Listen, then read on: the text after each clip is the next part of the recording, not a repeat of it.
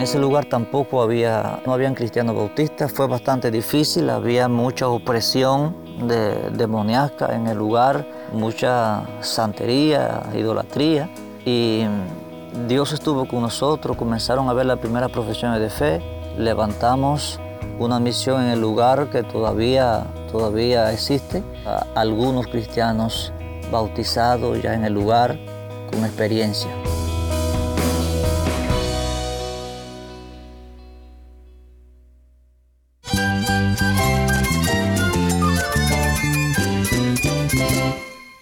Cristo es todo para mí. Mi Salvador, mi amigo, mi guía. Cristo es mi verdad. Es nuestra guía, nuestro faro. Cristo es el Señor y Salvador. Nuestro protector, nuestro amparo, nuestra fortaleza. Es Jesús, el único que te lleva a Dios, el único camino, la verdad y la vida. No hay más ningún camino, es Jesús.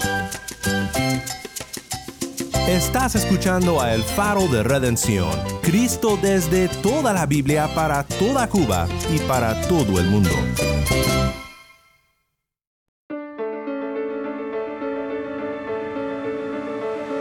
Hola, soy el pastor Daniel Warren. Gracias por acompañarme aquí en El Faro. Esta semana estamos escuchando de misioneros en una serie titulada Historias del Campo Misionero. Y ella confesó una vez que ella estuvo orando mucho tiempo para que llegaran misioneros a ese lugar y la ayudaran, porque era la única realmente que estaba llevando la palabra a su gente y que ella vio nosotros una oración contestada. Las personas que no tienen a Cristo están desamparadas, están desesperanzadas. Es como dice nuestro Señor, están como ovejas sin pastor. Ellas necesitan escuchar las buenas noticias de que Cristo las ama, de que Cristo las quiere salvar de que Cristo murió por ella y de que Cristo resucitó entre los muertos y vendrá nuevamente. Para presentar al invitado de hoy, vamos con nuestra productora de contenido cubano, Jennifer Ledford.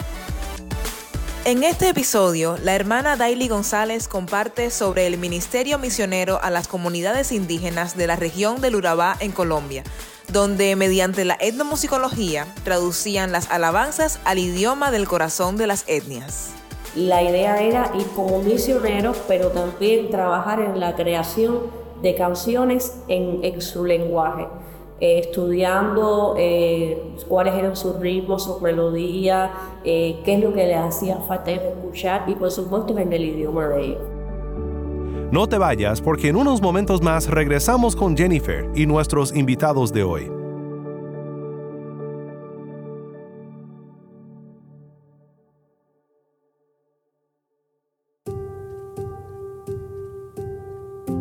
Entre el pueblo de Dios es bien conocido que Dios se mueve en medio de la alabanza. Pero ¿qué pasa cuando la alabanza se vuelve no solo la respuesta del creyente ante la majestad de Dios, sino también el instrumento que llevará el mensaje de salvación a los perdidos? Como fue realidad en este caso que veremos a continuación, la palabra de Dios, acompañada de la música y traducida al idioma de las etnias, fue una estrategia crucial en las misiones transculturales en la región del Urabá, en Colombia. Escuchemos las maravillas que Dios obró en ese pueblo.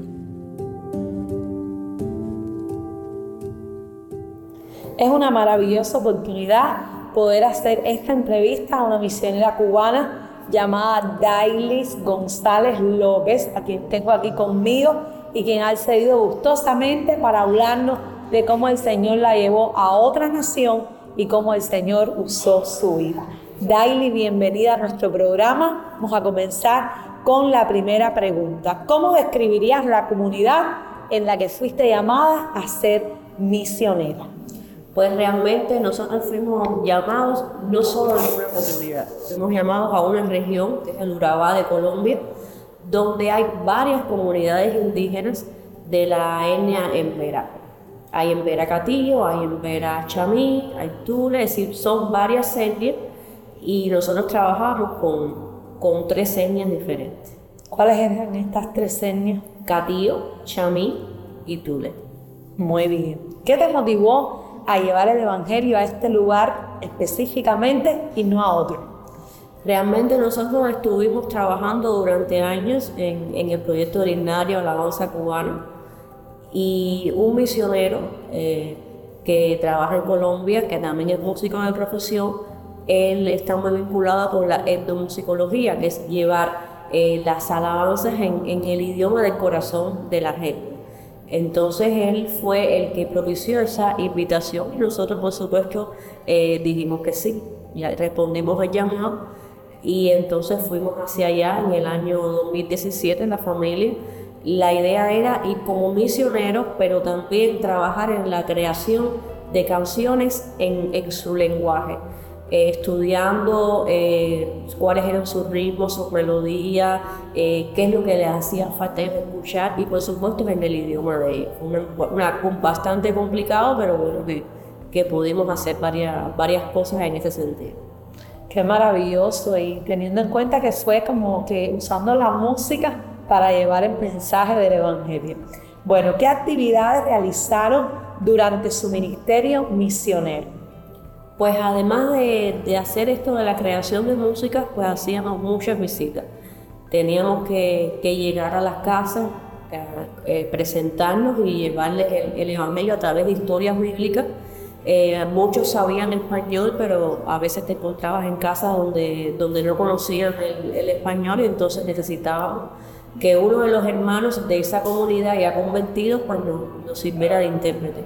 Eh, también eh, tuvimos mucha, mucha colaboración con ellos en, lo que es el transporte, que son zonas eh, donde están alejados de lo que es la parte del pueblo y cuando había un caso de, salud, de ir al médico, pues había que, que ayudarlos a llevarlos o que salir de ahí es complicado casi el ministerio era 24 por 24. Cuando hay una necesidad o una urgencia médica, pues salíamos y colaborábamos para que llegaran los médicos, si había que buscar una medicina, bueno, se hacía, algún trámite en específico, además de, bueno, de, de estar en, en, en, lo que es la parte de la evangelización, de visitar, de llevar la historia bíblica, del acompañamiento todo el tiempo, hasta que al final eh, después de tres años haciendo esto, pues se pudo concretar una iglesia indígena en uno de, los lugares eh, donde estábamos trabajando. ¿Qué fue lo que marcó el que ustedes vieran que Dios estaba orando a través de lo que ustedes estaban haciendo? Pues ya cuando llevábamos unos meses en ese lugar, eh, una de, de, las hermanas indígenas convertidas, ella la, fue se nos presentó como la que estaba invitando ¿no? para que nos sirviera de guía y de intérprete. Y ella confesó una vez que ella estuvo orando mucho tiempo para que llegaran misioneros a ese lugar y la ayudaran, porque era la única realmente que estaba llevando la palabra a su gente y que ella vio en nosotros una oración contestada. Y eso para nosotros fue un, gran gozo porque ya llevábamos meses de relación, pero la obra iba creciendo. Y, vimos eso en, ella en ese momento que ella nunca nos había contado. Eso fue una, una bendición para nosotros, nos llenó de gozo, pero además nos confirmó que Dios nos lo había puesto ahí. Amén. Que no estaban ahí porque ustedes querían, ni porque nadie los había enviado, sino que Dios mismo se había encargado de responder esa oración y pudieras contarnos alguna experiencia en especial en la que ustedes vieron la mano de Dios obrando a su favor. Bueno, el, contexto indígena eh, es muy complicado porque ellos adoran eh, mucho a la naturaleza, a, los demonios, a los espíritus. Eh, para ellos convertirse en algo realmente de, de mucha eh, de mucha tienen que hacer dejación de muchas cosas, de muchas tradiciones y muchas veces son castigados dentro de la misma comunidad por, por llevar el Evangelio. Si un, eh, eh, que un indígena se convierta, realmente es una prueba importante de, de, su corazón, de cómo fue amado y cómo fue llevado a los pies de Cristo, porque es fuerte todo lo que tiene que pasar para vivir esa vida en Cristo, esa nueva vida. Y una vez se nos acercó una, una hermana ya convertida, ella estaba eh, llevándole la, la, palabra, lo que nosotros compartíamos en los cultos a su esposo. Pero su esposo era hijo de un Raimaná. Raimaná es como el brujo o el hechicero, el curandero de esa comunidad. Y él tenía, el, el esposo, la responsabilidad de seguir los pasos del padre. Ella tenía mucha carga con eso y ella estaba muy preocupada porque su esposo tenía que ser parte de una ceremonia ritual para quitar unos demonios que habían se habían posesionado de un joven. Y ella tenía mucho miedo de lo que pudiera pasarle a su esposo. Y Dios puso palabras en mí y le dije, mira, recuerda que hemos estudiado esto que dice, creen en tu Señor Jesús y serás salvo de tu casa. Y tú eres un testimonio vivo de tu esposo. Tu esposo por pena no viene al culto, pero tú escuchas. Y él escucha la, todas las historias que tú le narras de lo que pasa aquí. Ora por tu esposo que si es la voluntad del Señor a tu esposo no le va a pasar nada, porque él está protegido por medio de tu razón. Tú eres la luz de tu casa. Y al otro día esa hermana estaba muy, muy feliz, me abrazó, me decía, ay hermano, yo doy fe de que realmente mi esposo fue protegido por la mano de Dios, porque en, la, ceremonia todo se, se posesionaron muchas personas y mi esposo se desmaya y cuando el Jaiwana va a ponerle la mano y le dice, no, a este no tiene nada, este simplemente tiene un descenso porque no, no había comido nada. Y el mismo Jaiwana se dio cuenta de que mi esposo no le había entrado ningún demonio, ningún espíritu, sino que él estaba protegido y Dios permitió que él se desmayara para que ella no fuera parte de esa ceremonia. Tremendo, tremendo.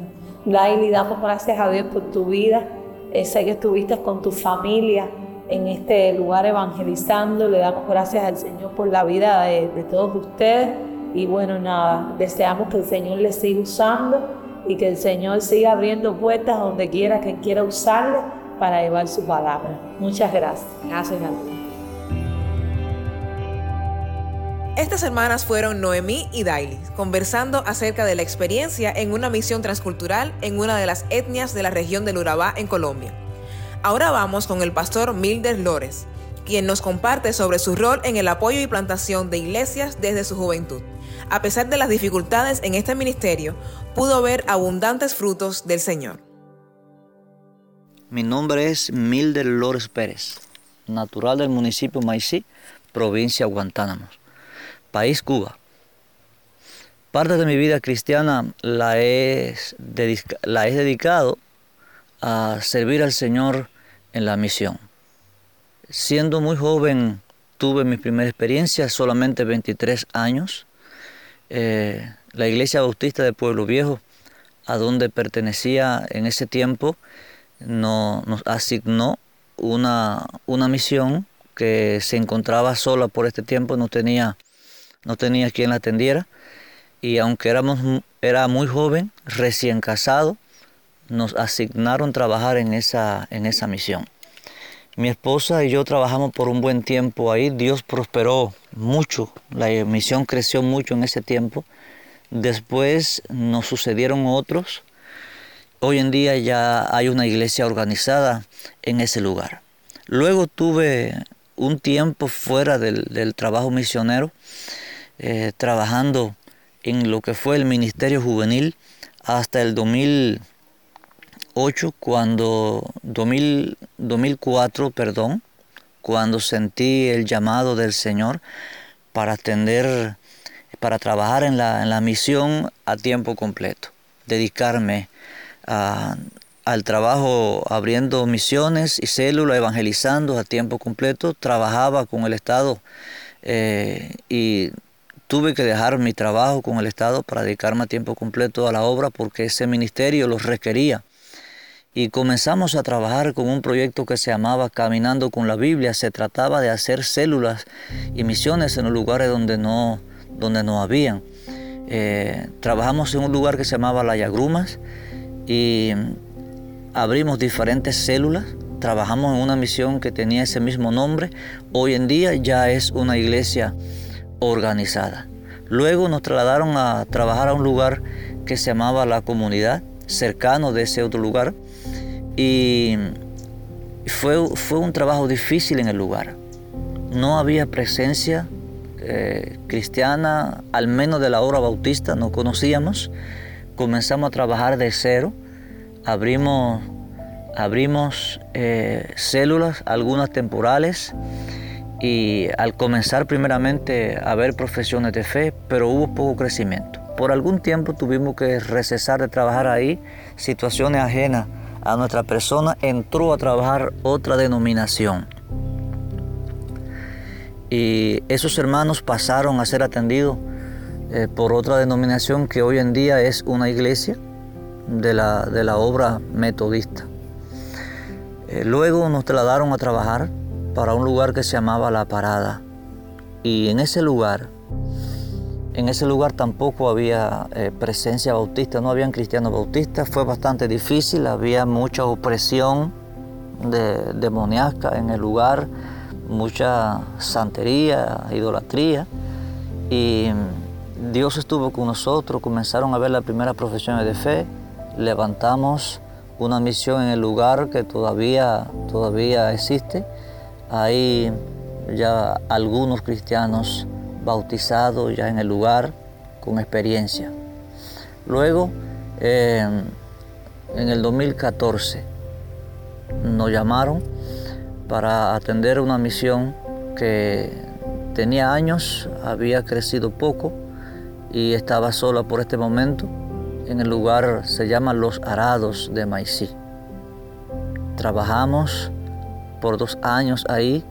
Dios nos bendijo en gran manera, la obra creció en gran manera y fue, fui ya, fue organizada como tal. Fue organizada como tal, como una iglesia. Hoy en día estamos, estamos pastoreando eh, para la gloria de Dios en esta iglesia.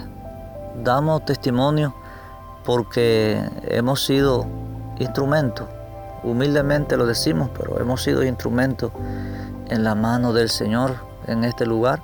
Dios ha ido prosperando el trabajo y para la gloria de Dios, hoy no estamos ya directamente eh, dedicados al trabajo de la misión, estamos eh, más bien pastoreando, estamos bien desarrollando un trabajo pastoral.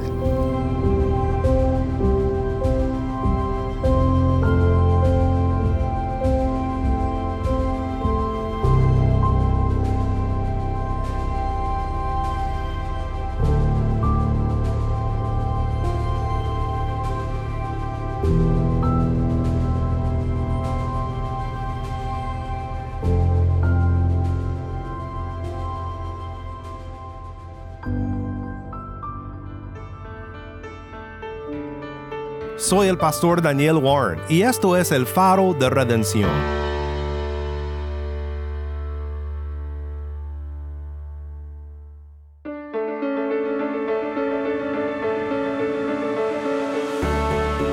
El Faro de Redención como programa radial fue ideado para Cuba, pero ha crecido a un nivel global y si estás en sintonía fuera de Cuba, te agradezco por pasar estos tiempos con nosotros estudiando temas que nos fortalecen en nuestro caminar cristiano.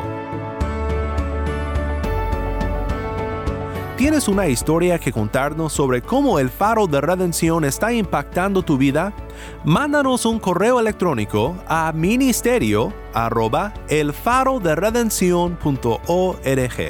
Nuevamente nuestro correo electrónico ministerio arroba O si te es más fácil, puedes enviarnos un mensaje de voz en WhatsApp. Nuestro número es 1786-373-4880. Nuevamente nuestro número de WhatsApp 1786-373-4880. Y no olvides que también nos puedes seguir en las redes sociales, en Facebook, Instagram y Twitter. Solo busca el faro de redención. Allí encontrarás más contenido durante la semana para animarte en tu fe y para mantenerte informado sobre el ministerio de El Faro. Para más información sobre este ministerio y sobre cómo tú puedes formar parte de nuestra misión, visita nuestra página web